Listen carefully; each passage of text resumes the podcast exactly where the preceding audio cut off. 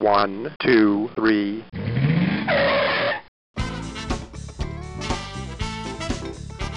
Bem-vindo, bem-vindo ao Paladar Distinto, seu podcast de gastronomia. E hoje eu tenho a honra de falar com a chefe Giovanna Perrone, do Casa Rios. Tudo bem, Giovanna?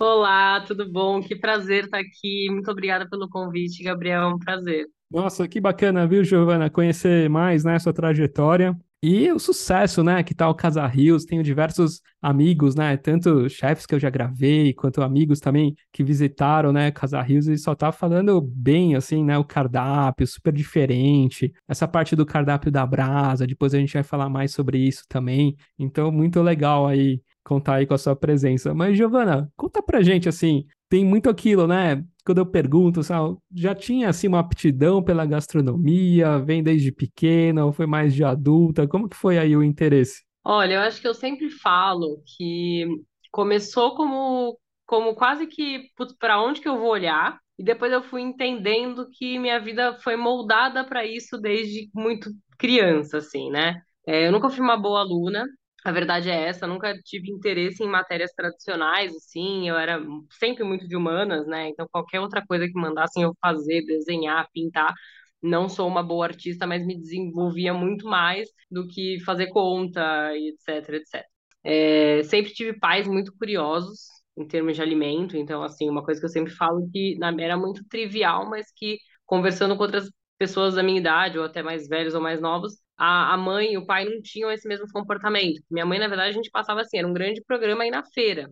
E a gente provava absolutamente todas as frutas e todos os feirantes conheciam minha mãe. E minha mãe sabia onde eram os feirantes, então tinha coisa que a gente imagina, em Santos, que é super urbano, né? Eu não me considero uma, uma. É, é uma cidade muito pequena, mas é muito urbana. Eu não tive minha infância de roça, nem nada disso, né? Tive uma infância na cidade com praia. Só que ainda assim tinha um contato porque meus pais faziam questão disso. Então, meus pais faziam questão de saber o que eles compravam, lógico, dentro de uma, dentro das suas limitações, é lógico, né? Eu falo, eu brinco que é, minha família inteira achava que comia peixe fresco só porque morava na praia, mas não fazia nem ideia de onde vinha o peixe. Então, né, às vezes está comendo um salmão achando que é fresco só porque você está em Santos, e aí não faz o menor sentido.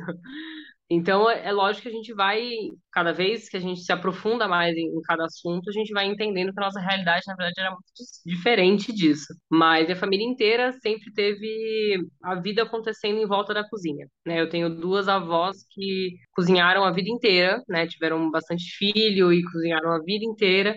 Um vô meu que, que é italiano, que também guardo receitas dele, ele faleceu, eu ainda era criança, mas guardo muito dessa recordação. Enfim, avós que realmente cozinhavam e cozinhavam com planejamento. Olha só. O mais louco assim, é isso, porque fala assim, ah, minha avó cozinha, tudo bem, né? No geral, as avós cozinham. Mas a minha avó materna, ela tinha, assim, um freezer organizado, etiquetado. Ela tinha Nossa. planejamento de refeição, ela tinha, assim, um esquema que você fala, caramba, né? é, é um esquema, assim, minha família inteira fala, ninguém nunca vai ser igual. Ninguém nunca vai ter o mesmo nível de organização. Nossa. E aí, Giovana, foi com 17 anos que você veio para São Paulo fazer gastronomia, que você falou, poxa, eu vou, né? Até tinha visto algumas entrevistas e fala, poxa, acho que tá no momento e tal, e despertou assim, ah, vou vir para São Paulo, cursar gastronomia, que acho que é isso que eu gosto. Foi mais ou menos assim? Olha, foi um pouco assim. Na verdade, eu tinha visitado até outras faculdades, é, programas de escola mesmo. Minha escola era uma escola muito de exatas. Então, 100% dos meus amigos já tinham pré-definido, ah, o pai é médico, você é médico, ah, quero traçar uma, uma carreira dentro de uma empresa grande, vou fazer isso, isso e isso, já tinha um pouco definido, mas nada daquilo me, me interessava, assim, eu olhava e ficava meio desesperado, tipo assim, meu, é isso, sabe? E eu tinha uma inquietação dentro de mim de não querer ficar em Santos. Então não era uma opção para mim eu ficar fazendo um cursinho e depois eu, né, eu sempre fui meio ansiosa, assim, não, precisa ser resolvida essa questão. Sim. Vou acabar a escola, eu já preciso emendar em alguma coisa. Nunca aceitei bem para mim, né? É, esse tempo. Talvez até deveria ter tirado esse tempo, mas não tirei. Assim, eu lembro que no final da escola eu já estava vendo de quando é que eu vou me mudar e quando é que eu começo. Eu já queria vir para São Paulo de qualquer jeito. É, até acho que é por uma síndrome de cidade pequena, né? Eu Sim. vinha para São Paulo, tenho família em São Paulo, então eu vinha para cá e falava assim, nossa, outro mundo, as pessoas são tão diferentes, tantas culturas, e Santos é uma bolha. E eu ficava assim, Minha adolescência eu era bem rebelde, de meu, eu preciso sair de Santos de qualquer jeito. Hoje em dia acho que eu aproveito muito mais Santos como cidade em si do que eu Sim. aproveitava quando eu morava lá, porque eu tinha raiva da cidade por ser muito pequena, por ser as mesmas pessoas. E aí seu amigo, o pai do seu amigo é amigo do seu pai, que conhece seu avô e que, sabe, eu falo assim, gente, é um feudo. As pessoas se conhecem de sobrenome. É engraçado. Então eu falei, ah, eu preciso vir para São Paulo. E na época eu tinha um primo meu que fazia faculdade de engenharia no Senac de Santo Amaro. Eu fui visitar e aí eu vi a parte de gastronomia, antes de saber se eu ia cursar. Eu fui conhecer a faculdade, assim, para entender, né, tipo, puta, o que, que, que tem aqui no Senac? Tinham vários cursos diferentes. Eu falei, bom, alguma coisa eu me acho aqui, né, se eu não tô indo pro tradicional. E aí eu me apaixonei, assim, eu assisti uma palestra, uma palestra aleatória, um workshop, assim, qualquer coisa besta, assim, que tinha é, nada muito específico, mas eu me apaixonei. Eu falei, "Ah, acho que é isso. Mas assim, caí de paraquedas total. Não é que eu tinha traçado uma carreira, não é que eu sabia o que era trabalhar em restaurante, eu nem sabia se eu queria trabalhar em restaurante, eu não, eu não tinha muita noção. É, mas também entrando na faculdade, eu também já tive aquela ansiedade, beleza, preciso começar a estagiar, né? Preciso começar a ir para algum lugar. Então, no primeiro semestre da, da faculdade, eu já eu já estava em estágio. Acabei que eu fiz um estágio único, fiquei dois anos quase no Átimo, na Tá, época do Jefferson Rueda em 2012, 2013, ou sim. 13, 14, mais ou menos por aí. E aí foi quando eu realmente me descobri dentro de uma cozinha, né? Quando acho que eu comecei a enxergar aquela vida que é muito louca, assim, né? Você não entende nada, é muito distante da sua realidade, na minha, pelo menos era. É, mas me apaixonei muito por cozinha, então acho que foi. As coisas foram aparecendo, sabe? Conforme eu fui também sendo aberta a isso, eu fui entendendo o meu caminho na gastronomia, mas é uma construção, eu acho. E foi no Átimo que você conheceu o Rodrigo? Foi no Átimo. Só que é, isso também é uma outra coisa engraçada, porque acho que são encontros da vida, que a vida vai forçando a gente a enxergar algo que nem a gente enxerga. Porque a gente se conheceu, a gente era amigo, enfim. É, amigo, assim, de, de conhecido, porque eu era, eu era estagiária, ele era cozinheiro, mas ele ficou pouco tempo no Átimo, ele ficou alguns meses, ele ficou entre um trabalho e outro, ele não ficou muito tempo, né? Então a gente teve uma vivência rápida juntas, mas nada assim, nada da gente super se aproximar.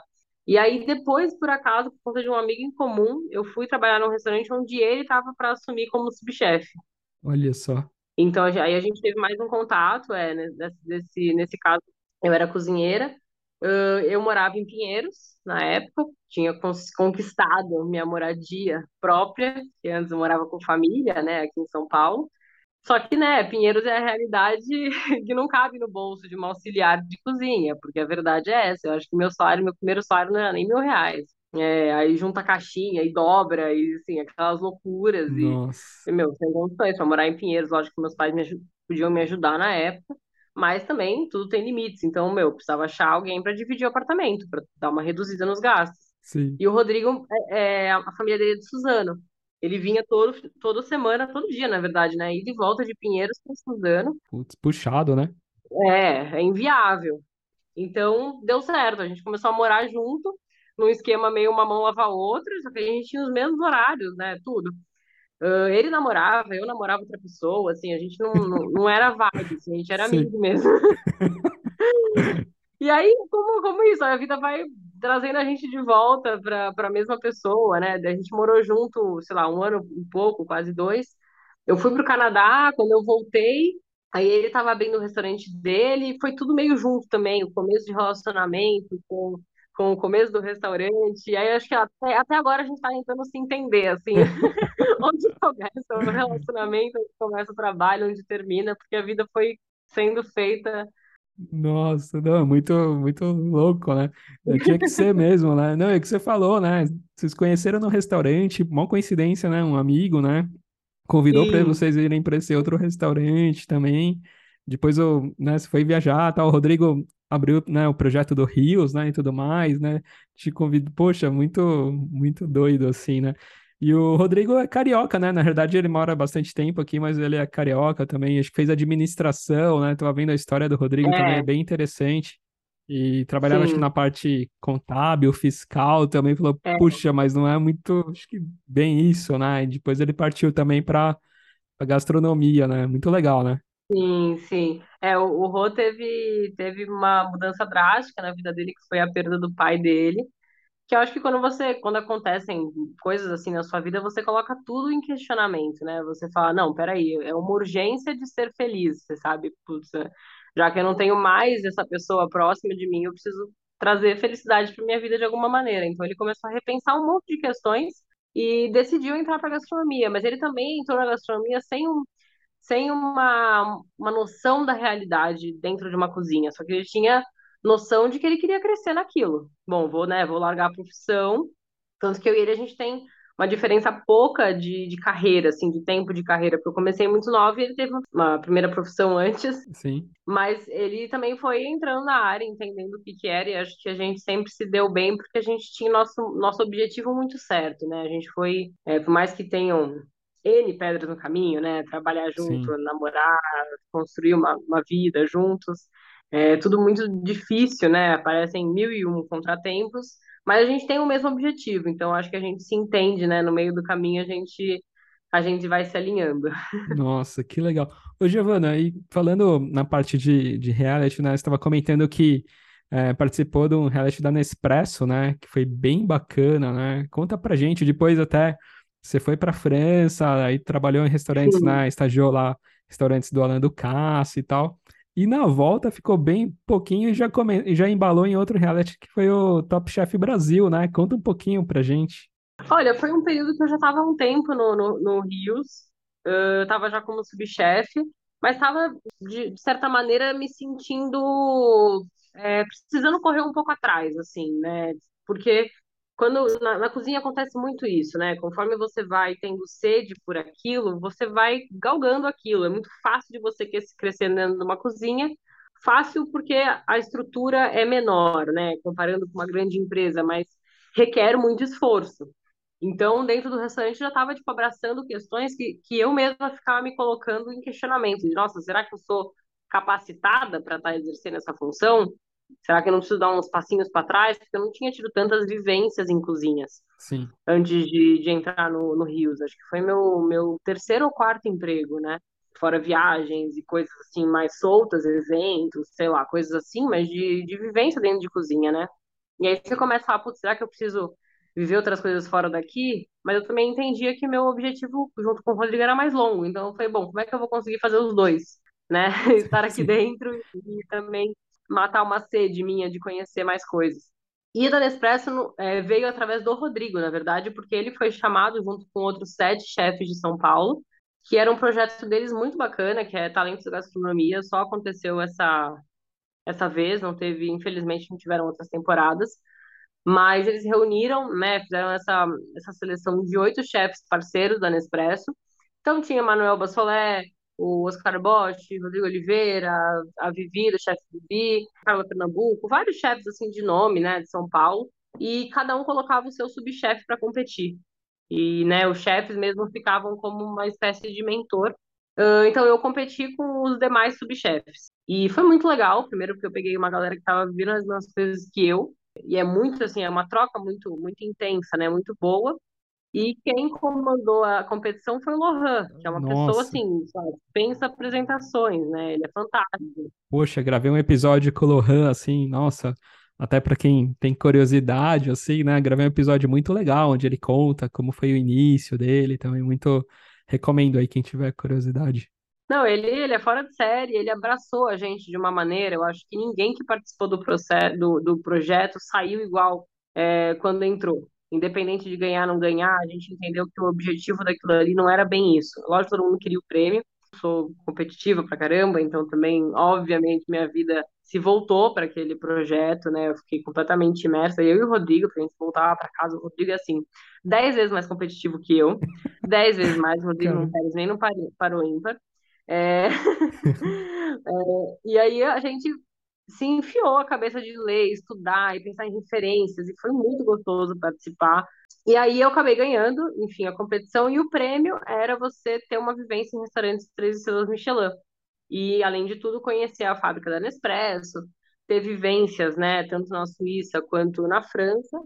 E aí, pra mim, tipo assim, foi o melhor prêmio da vida, porque eu tava justamente buscando esse tipo de, de experiência, né? Eu tava justamente buscando isso. que incrível, hein, Giovanni? Pois é, e, e numa realidade de né, de quem está começando a vida, eu nunca ia conseguir bancar no meu bolso esse tipo de experiência. Então foi assim fantástico. É, aproveitei cada segundo, fiz curso de, de cafés e tudo mais na Suíça, fiz graduações lá, que, incríveis assim para mim, de cursos que eu nem imaginaria que eu iria ter acesso, até de conhecer a fábrica da Nestlé, de você entender como é que funciona, né, essas grandes empresas. Então assim, foi muito legal fui para fui o Bocuse d'Or, né? Então assisti a final do, do Bocuse d'Or em Lyon, que também é uma coisa à parte, assim, Lyon para mim, melhor cidade que eu conheço da França, né? Eu só conheço Lyon e Paris. Mas Lyon é incrível, incrível. E depois eu fui estagiar no Plaza Athénée no Le Maurice, que foi também uma experiência à parte, assim. Primeiro porque eu tive toda a sorte e quando eu falo isso, eu acho que é importante a gente falar das sortes que a gente tem na vida para não parecer que tudo é sorte, né? E nem de que a gente não é grato pelas sortes, né? Porque muitas vezes a gente enxerga a vida do outro de fora e acha que é tudo muito fácil para o outro e para a gente não é. Tipo, é lógico que a vida tem os perrengues e os presentes, né? Mas nesse Sim. caso, por eu ter ganhado a competição, quem me colocou no, no estágio foi o próprio Lohan. Então, e ele tem uma proximidade com o Ducasse. Então, eu entrei nas cozinhas como uma estagiária, quase que uma estagiária premium, porque eu não estava no mesmo esquema dos estagiários de lá. E os estagiários que estão nesses restaurantes de estrelas Michelin é um pessoal das escolas, né, de cursos, de faculdades, mas uma galera muito nova, porque lá eles estão realmente muito à frente da gente, né? Então, os Sim. estagiários tinham, sei lá, 16, 17 anos, quando, quando muito 18. Então, eu realmente pude ter uma, uma, uma visão diferenciada do que era. Então, os subchefes faziam questão de me tratar muito bem, eu, eu, eu pude receber peixe, eu pude receber frutos do mar, eu pude ver a plantação que eles têm. Então, eu pude ter realmente um acesso que, para mim, foi assim, foi surreal, assim, foi surreal. Porque eu nunca fui a pessoa que, que tinha tido esse olhar para a França dessa maneira, assim, né? Não me entenda mal, eu entendo que é o berço da gastronomia contemporânea, né, que ditou as regras e ainda dita por muito por muitas vias, mas eu sempre fui da Itália. Eu sempre fui da cozinha italiana, do tal do quilômetro zero, do slow food, do produto, do produtor. E eu sempre me, me interessei mais pela Itália, até por uma, por uma é, história própria. Sim. Mas o Lohan falou para mim, ele falou assim, Gi, beleza, você quer ir para Itália, mas na Itália eu não consigo te ajudar tanto quanto eu consigo te ajudar na França. E o que te encantou, assim, nessa parte das, das bases lá, assim? Teve alguma coisa que você, né, você falou, como você gostava mais, assim, da pegada mais italiana e tal te encantou muito essa parte de, né, das bases, dos caldos, assim, dessa parte francesa, assim? Teve alguém que falou, nossa, nem imaginava nisso, assim? Tem alguma coisa que te surpreendeu muito? Olha, eu acho que, primeiro de tudo, o que me surpreendeu muito foi também a relação com o alimento, né? Eu falo até hoje, assim, dando risada da, da minha inocência, na verdade, que eu, quando eu tava lá, eu falei, bom, vou escolher um restaurante de Michelin para eu ir comer. E eu fui no Arpege.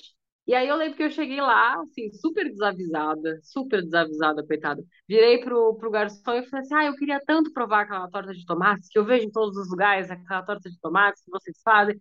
Cara olhou para mim e falou assim, no inverno? E deu risada, assim, uma risadinha, assim, meio coitada. E saiu andando. Aí eu falei, nossa, né, eu sou muito desavisada, tipo, não tô nem pensando, né, na sazonalidade do alimento. Eu muito só querendo provar o que eu vi no Instagram. E aí eu comecei a também, tipo, por um próprio julgamento, entender que a coisa lá funcionava totalmente de uma outra maneira, porque a galera conhece o alimento desde muito antes, né? É, então, também tem essa bagagem europeia que é muito mais antiga que a nossa, que agora no Brasil que eu acho que a gente está cada vez mais focado nisso. E eu também não, não, eu acredito muito que a gente cada vez mais vai evoluir mais rápido, sabe? Que a gastronomia de hoje vai ser muito diferente da gastronomia daqui a 5, 10 anos. Eu acho que a coisa é rápida. Porque se você pega produtos, se você pega nichos, né, você começa a olhar para queijos, o quanto que evoluiu de queijo nos últimos 5, 10 anos é surreal. Verdade. Então eu acho que cada vez mais a gente vai é, perdendo essa crise de vira-lata é, e olhando mais para a gente, né? E olhando mais para a potência que é no nosso país em termos de diversidade e riqueza. Mas na França, acho que essa rigorosidade, a qualidade do produto, ao preparo, ao respeito ao alimento, né? Eles têm uma rigorosidade, tipo assim, ah, isso aqui é para ser feito desse jeito, pronto, acabou. Você não tem outro jeito para fazer, é assim que se faz. É, e isso é muito interessante, assim, com certeza poder beber dessa fonte, assim, foi, foi um baita privilégio. Ô, Giovanni, conta pra gente, né? Como que foi essa transição, né, do Rios, tal? Acho que fechou um pouquinho antes da, da pandemia, né? E no meio da depois, né, quando já estava terminando um pouquinho, veio o projeto do Casa Rios, né? E um projeto sensacional, né? Até tava vendo a parte do forno, né? Vocês fizeram um projeto incrível, né? Do forno. Conta um pouquinho sobre essa mudança, um pouquinho da, do conceito do restaurante. Vamos entrar um pouquinho mais no, no menu também. É, bom, no primeiro restaurante, acho que foi um restaurante que a gente estava se conhecendo muito, a gente conseguiu se posicionar de certa maneira, mas a gente também estava entendendo todo o nosso entorno. Porque acho que o restaurante ele nunca pode ser só um restaurante, ele tem que estar num lugar por um motivo, né? E ele tem que cumprir um papel, senão a coisa vira apenas um negócio.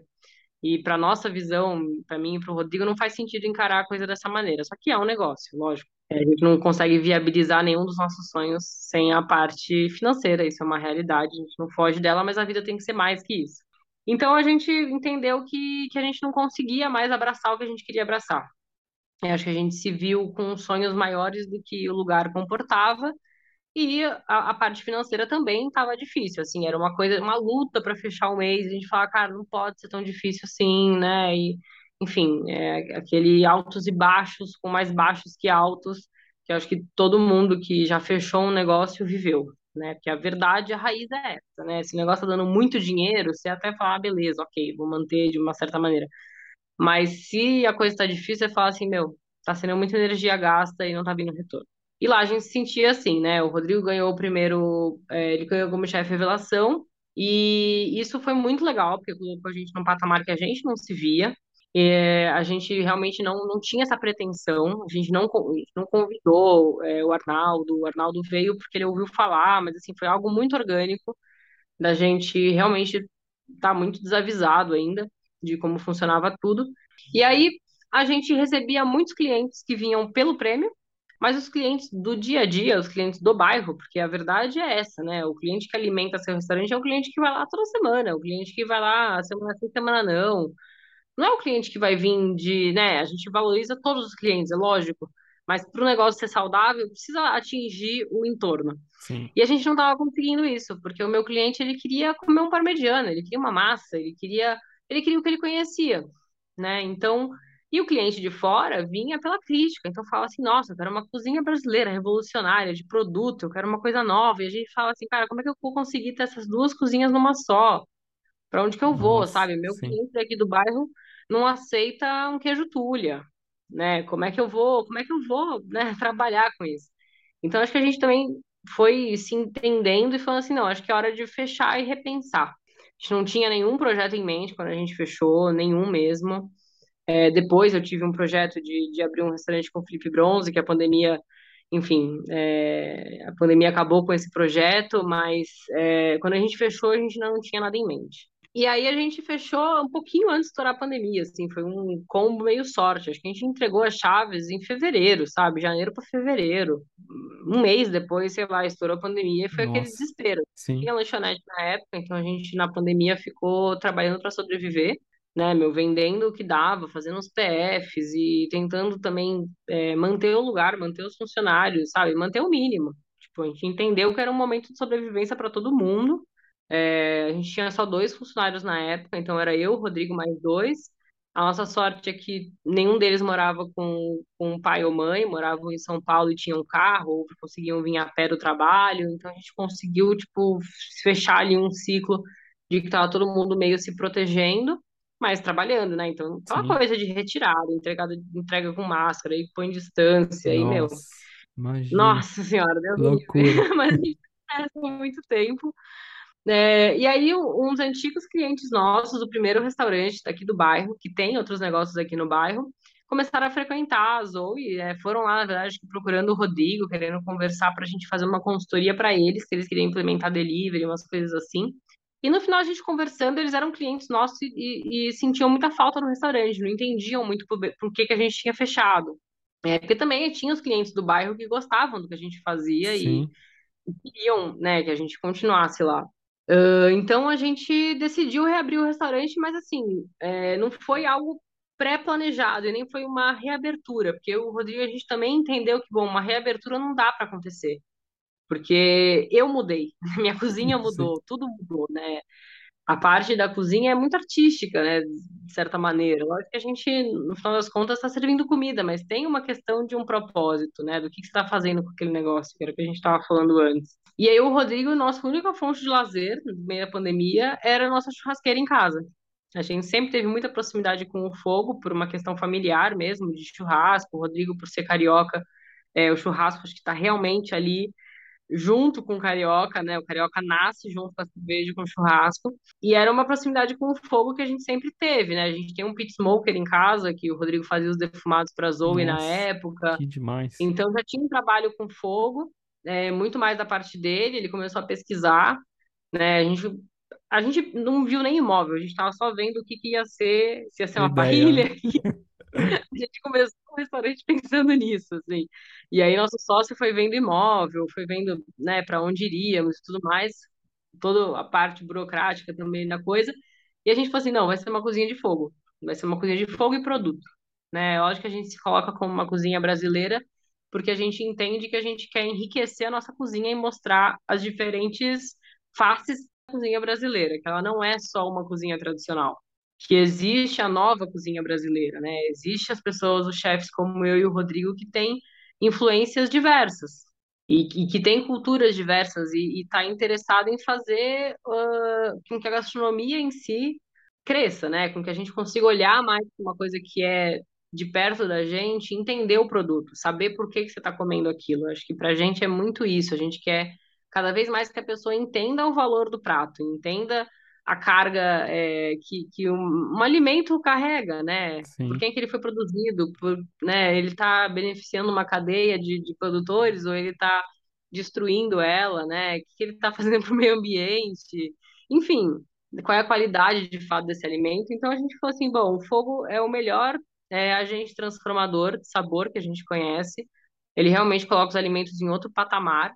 E acho que isso que é legal também, né, Joana? Assim, é o fogo, mas não é só carne, né? Porque o pessoal pensa em fogo, é carne, né? Tem muito essa parte dos vegetais também, né? Frutos sim, do mar sim. também, né? Que depois a gente vai é. contar. É. A gente faz carne porque a gente ama carne. A gente gosta de uma boa carne, mas nunca vai ter o meu foco. Eu não, não, não tenho intenção Exatamente. nenhuma em ter cortes e cortes e cortes de carne.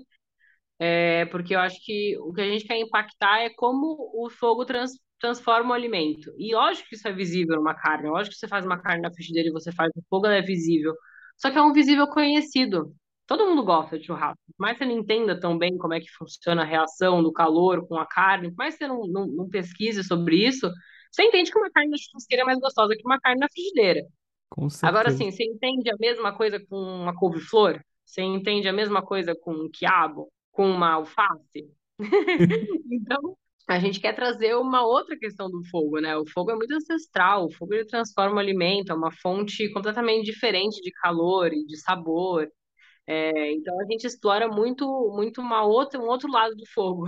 Ô Giovanni, explica um pouco essa, porque é uma mistura de uma parrilha, tem o forno, dá para fazer pão, é uma, não, um projeto super especial, né? Acho que até foi a Forno Santo que fez eu tava vendo, e foi um projeto único, né, assim, deles e de vocês também, né, Rodrigo, vocês desenhando um pouquinho do que vocês queriam, então é muito, muito bacana, né, desde que você falou, né, de um vegetal, de um peixe, de um frutos do mar, e tem a parte ali também, fora que você pode fazer um pão também, né, a broa que você faz, que é incrível, né. É, é, a broa também começou quando, bom, vamos ter um forno a lenha, então o pão vai ser assado na hora. Isso também foi uma premissa, a gente fala assim, não adianta, porque eu vou ter um forno a 300 graus, o dia inteiro a 300 graus, alimentado por lenha, e eu não vou assar um pão na hora, né? Porque é frustrante pra gente tirar um pão do forno, gelar, fatiar, esquentar de novo e mandar pro cliente. Você fala assim, não, pô, já tem que ir do forno pro cliente. E a gente, como é que a gente, como é que a gente desenvolveu? A gente tem uma parte que é a parte ali da esquerda, que ela é uma churrasqueira, mas ela, ela tem uma cúpula como se fosse um forno a lenha. Então ela tem os refratários, ela tem a parede espessa porque ela ela agrega calor. Então é muito diferente de trabalhar com uma churrasqueira comum, dessas pré-moldadas, essas que a gente está acostumado a ver, porque essas paredes são finas e só recebe calor de baixo, que é só onde está o carvão.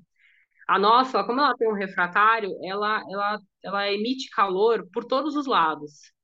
Então ela cozinha em cima também, conforme é, cozinha embaixo. E se eu coloco, por exemplo, nessa, nessa brasa um louro, um alecrim, alguma coisa seca, isso vai se tornar uma cúpula de fumaça em volta daquele alimento. Então eu consigo defumar enquanto eu estou também grelhando o alimento. E a gente tem as portinhas que a gente consegue fechar. Então, se eu quiser colocar um pedacinho de uma lenha de macieira lá, é, que a gente usa, por exemplo, para costela, a gente coloca, acende a lenha, tampa e defuma durante uma hora, duas. Então, Nossa, também que incrível. funciona como um pit smoker. E o outro lado é o forno artesiano, que já é o forno da, da Forno Santo, né? Ele já tem esse projeto, acho que o piloto foi no foi em Santos, inclusive, no restaurante do Dário. Se eu não me engano, foi o primeiro que teve, o artesiano.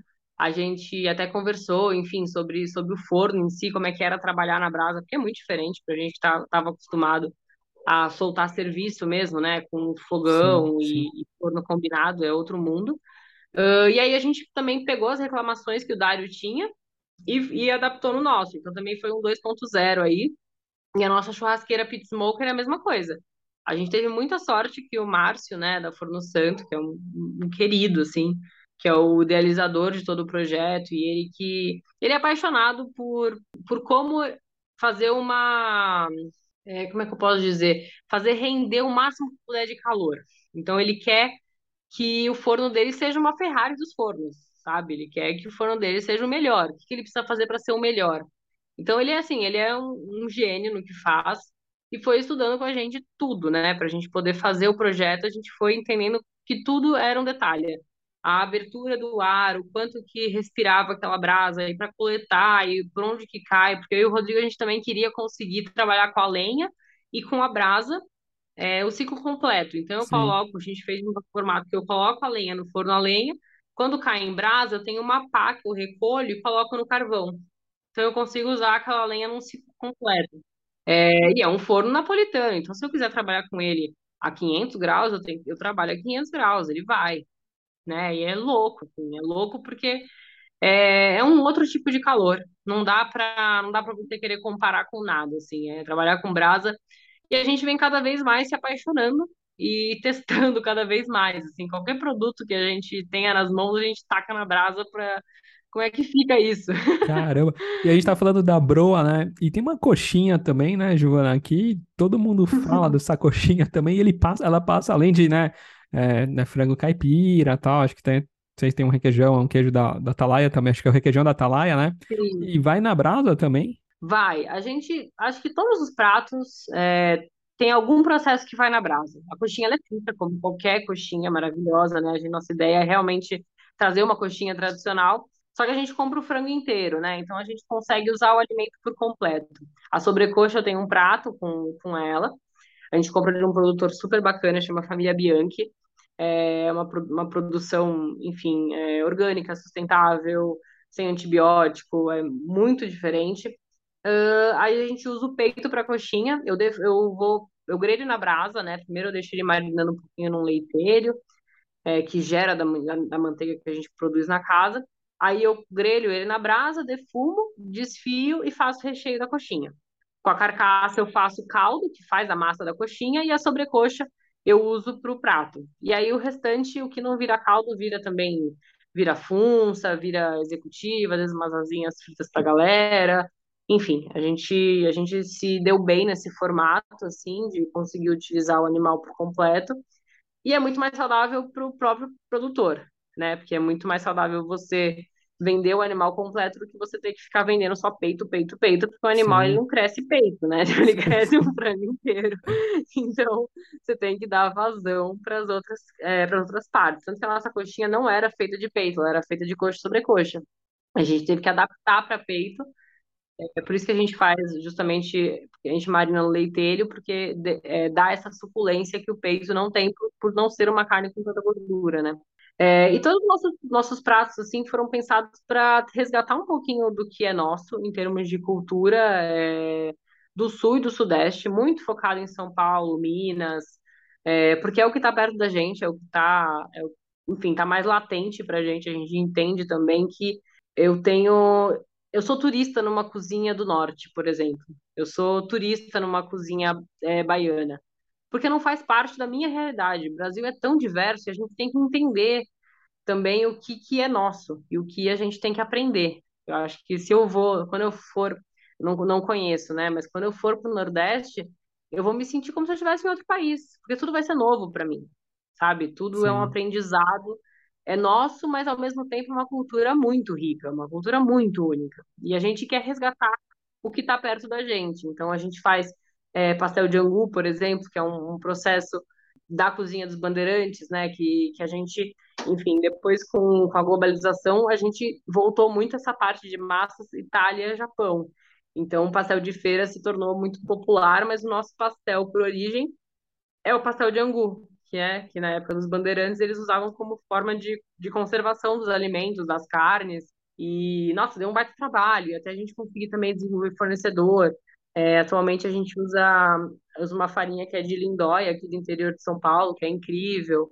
É, mas, enfim, tudo são processos, né? A gente vai resgatando uma, uma história e, um, e uma técnica mesmo, uma cozinha que não, não é tão mostrada pra gente. Porque bem ou mal na faculdade, em tudo, é tudo uma, um foco de fora, né? Muito rápido, né? E frutos do mar também, né, Giovana? Desde um polvo, uma lula, né? Recentemente acho que postou ostra Sim. também, né? A lula é super incrível, né? Esse prato de lula aí é super famoso, né? Sim, a gente, a gente estudou muito restaurantes que usam o fogo, né? Usam a brasa. É, bom, tem o Echebarri, que acho que é uma referência aí mundial, um gênio que a gente tem um sonho de conhecer. E tem também, é, o, se eu não me engano, é Linux, o nome dele, que tem o Fire Door, que fica na Austrália, que ele trabalhou muito tempo no, no Echebarri, e a gente conseguiu absorver mais conhecimento, assim, né, de lá, de, dos utensílios usados para brasa, porque realmente é outra coisa. O que eu mais uso na minha cozinha, por exemplo, é peneira de inox. Eu compro todo mês várias peneiras de inox, porque elas vão elas vão correndo, vão abrindo buracos e aí tem que trocar mas é a maneira que você consegue trabalhar com o alimento literalmente em contato com o carvão, porque as lulas a gente faz assim, a gente tempera literalmente só com óleo de canola e sal, o mais neutro possível, tem que ter uma gordura para trazer a brasa e dar a reação de Maillard, mas enfim, a gente só coloca numa peneirinha em contato com a brasa, só. E tem gente que prova a lula e fala, mas tem algum tempero nessa lula? Não, mas tem alguma marinada nessa lula. A gente falou, não, na lula não tem nada. Assim, é uma boa lula, é uma lula fresca, Sim. é uma lula de pesca, né? Uma lula de pesca sustentável, não é uma lula importada desses anéis borrachudos e enormes que vêm pra gente. É uma lula nacional, uma lula fresca e o fogo. É isso, assim, acho que o mais impressionante pra gente é você poder influenciar o mínimo no alimento. Isso que é louco, né? A gente, como chefe de cozinha, a gente cada vez mais se enxerga como alguém que está intermediando técnicas e produtos do que de fato um criador de algo, porque eu não criei a Lula, sabe? É, eu acho que eu quero, eu estou muito interessada em quem criou, inclusive, eu estou muito interessada em quem pescou, eu estou muito interessada como foi o processo, mas eu entendo que meu lugar não é esse. Sim. Então a gente cada vez mais procura os melhores produtos e pessoas que estão a fim de, de de fazer algo diferente, porque a gente sabe que tudo são batalhas, né? A gente está vivendo num país de commodities. Então, quando a gente fala em alimento, o buraco é sempre mais embaixo. Verdade. Ô, Giovana, e tem dois tipos, né? De sexta-feira você tem o menu executivo e os outros dias você tem tanto o menu à la carte quanto o menu degustação também, né? Exatamente. Atualmente a gente reduz nossos horários, a gente está trabalhando de quarta a domingo. Uh, quarta e quinta é somente jantar. Aí sexta a gente tem nosso único dia de almoço executivo, a gente resolveu concentrar em um dia só, até pelo perfil da região que a gente está, né? A gente acaba sendo um restaurante mais destino. Então é um restaurante que você, se você não mora no Tatuapé, você vai para o Tatuapé para ir no restaurante. Dificilmente você está fazendo alguma coisa é, por perto.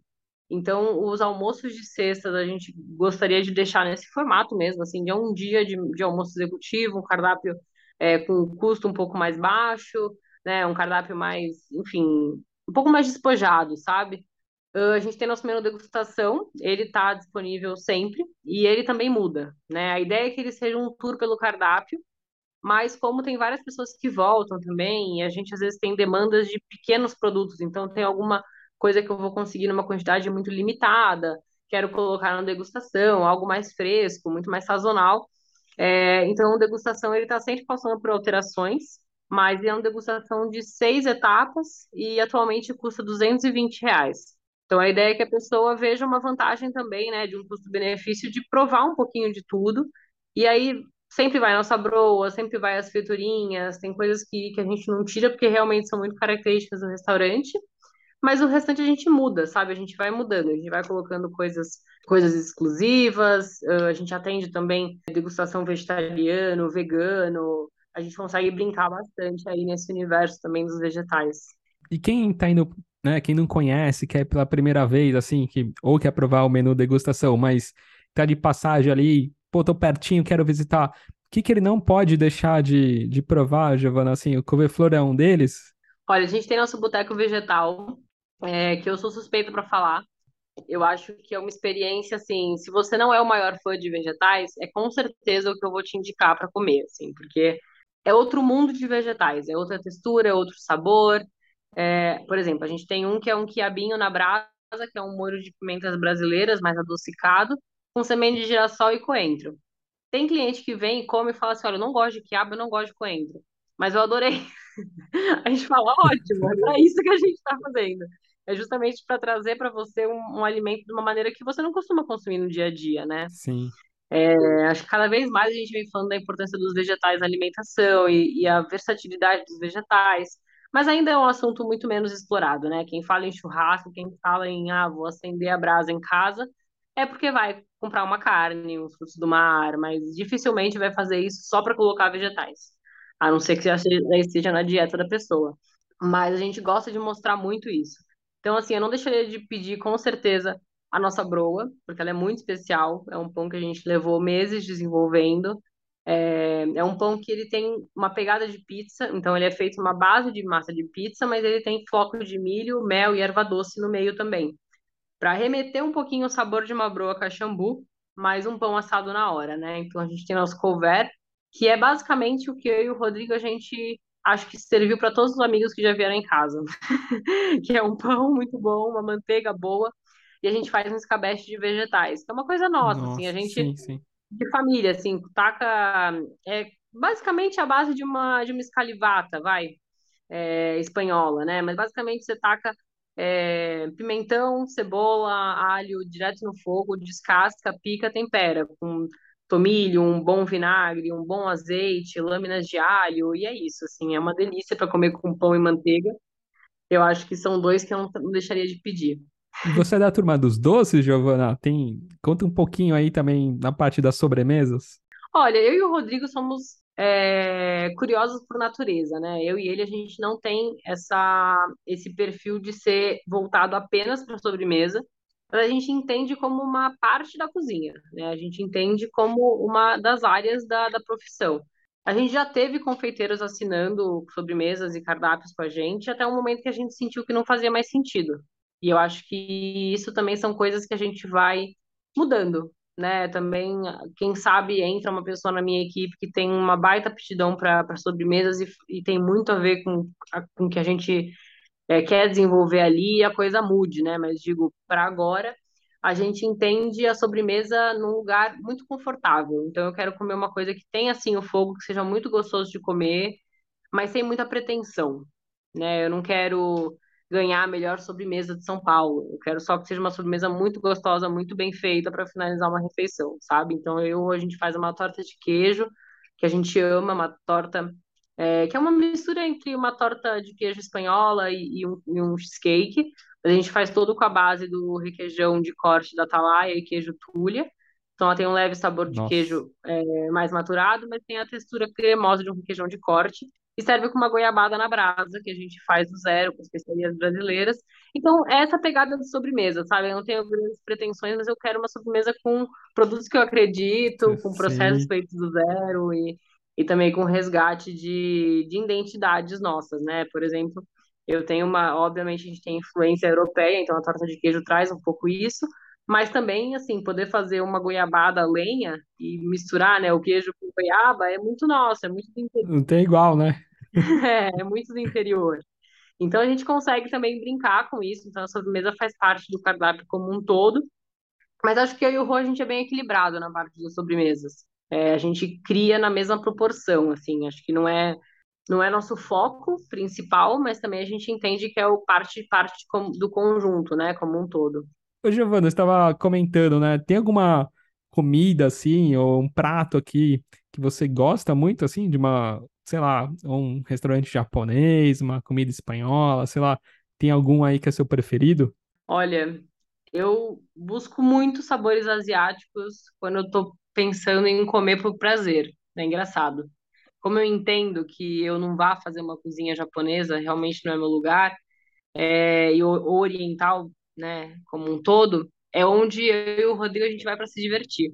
Então, com certeza, restaurante japonês, tanto para um, um omakase quanto para uma parte é, de izakaya, a gente é muito fã, né? A gente, eu, acho que os favoritos hoje em dia é o shinzushi, na Tá. parte de, de omakase, e o hira, é, izakaya, que a gente adora. Os dois, acho que a gente, assim... E eu e o Rô, a gente não sai tanto. Então, a gente também, quando sai, a gente vai aonde a gente gosta muito. Quando a gente, ai, não, vamos sair para se divertir, vamos comer o que a gente gosta.